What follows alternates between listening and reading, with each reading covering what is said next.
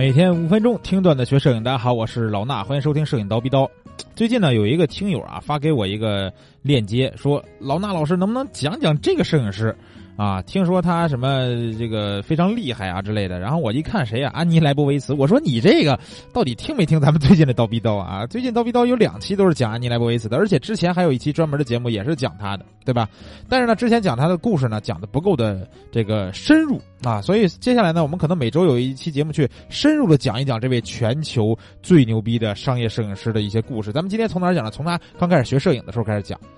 这个姐们儿啊。她是在大学的时候开始接触摄影的。大一的这个暑假，她跟家人一块去了日本，啊，然后买了她人生中的第一台相机，什么呀？美能达的一个 S R T 幺零幺的胶片相机。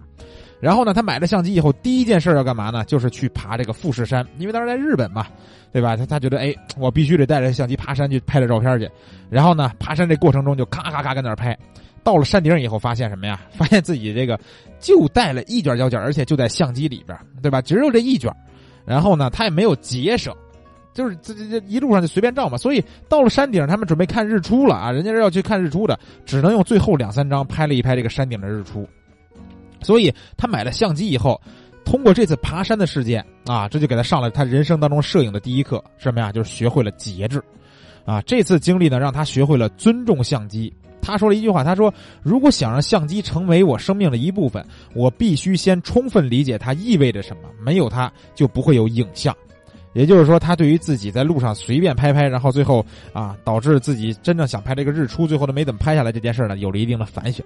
回去呢，开学就大二了。他大二的时候呢，他就对摄影感兴趣了，报名了一个这个叫旧金山艺术学院的晚间摄影课程。”哎，什么叫晚间摄影课程啊？不知道有没有人知道有一种东西叫夜大，是吧？夜大，他报了一个一个夜大。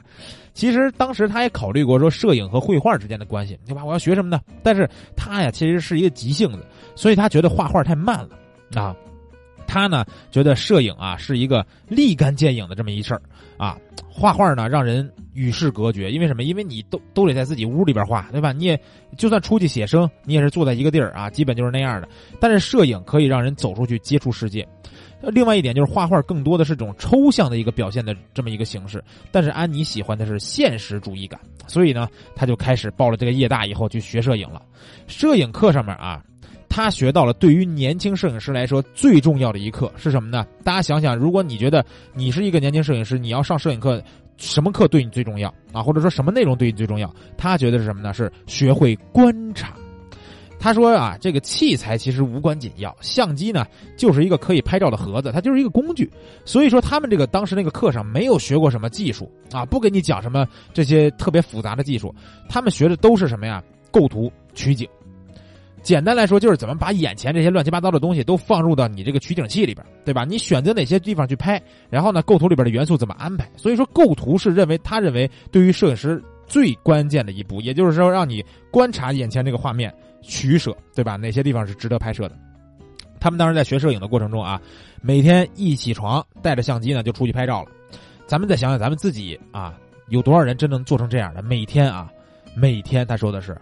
拿着相机，早上起来就出去拍照，对吧？当时他们上学这个同学啊，学习的氛围特别好。为什么呀？因为他们每天拍完照，当时这是胶片相机啊。拍完照以后呢，得在这个他们的一个暗房里边去冲洗胶卷，所以呢，他们冲暗房的冲胶卷的时候，有一个公用的水槽里边呢，就是大家每个人自己的作品都放在那儿，所以呢，别人也能看到这个互相别人的作品。啊，所以导致他们都想这个拼命的把这个照片给拍好了，拍出来特别好的照片让别人看着啊，就说不能拍到最好吧，但也不能丢人啊，对吧？你说你拍一大烂片啊，乱七八糟什么都看不见啊什么的，呃破破照片，然后放在那儿，人家一看，哎呦这谁呀？这安妮拍的是吗？真次，那可不好了，对吧？然后呢，哎冲洗完以后，大家会一块去讨论各自的作品，互相去提一提意见。这样的话，交流起来、学习起来效果很好。就像咱们现在微信群，大家也可以在里边互相交流一下自己的作品，对吧？但是要合理交流啊，不要交流交流骂起来就行了。因为我我看到咱们这个啊，很多这个咱们学员什么的有点玻璃心什么的，不能让别人说自己作品不好，对吧？一定要把这点把这个谱子放下来啊，还没成名呢，哪那么大谱啊，对不对？然后呢，他这个大二就学了这个，大三之后啊，他这个暑假，安妮就把他这个美能达的相机给卖了，换了个什么呀？换了个尼康。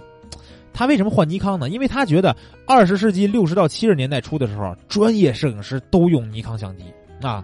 他他当时他觉得是这样，然后拿着这个尼康相机呢，他就在大三的这个后半段，应该是就可以跟一个叫《滚石》杂志的这个杂志社合作了啊。那时候呢，他跟这个杂志社合作的时候，他并不把自己当成肖像摄影师，因为了解他的肯定都知道他是拍商业肖像的，对吧？给很多明星名人去拍这种商业肖像。但是他当时不把自己当做一个肖像摄影师，而是什么呀？报道摄影师。他当时也拍了一些这种呃新闻纪实类的作品。为什么？因为他的偶像是谁呢？咱们之前也讲过的布列松啊，这位老大哥。所以那时候啊，他出去呢就会带三个相机。为啥要带三个相机？原因就是他懒得换镜头，或者说不是懒吧，就是说没时间换镜头。想看到什么场景的时候，必须马上拍下来。啊，他就想拍那种决定性瞬间嘛，因为他他偶像是布列松，对不对？所以他带着三个相机，搭了三个镜头，这三个相机的三个镜头分别是什么焦段呢？啊，三五一个，五五一个，幺零五一个，相当于稍微有点广角的一个接近双眼视角的一个，对吧？还有一个五五的标准镜头，还有一个幺零五的长焦镜头。所以你看啊，安妮这学摄影的时候也是女汉子呀，对吧？这男的要是背三个相机出去拍照，估计都有点累呢。他这个倒好啊，直接这个。背着三个相机，一女孩拿着这个就咔咔咔出去就拍去了，而且还是拍这种报道的一些新闻纪实的作品。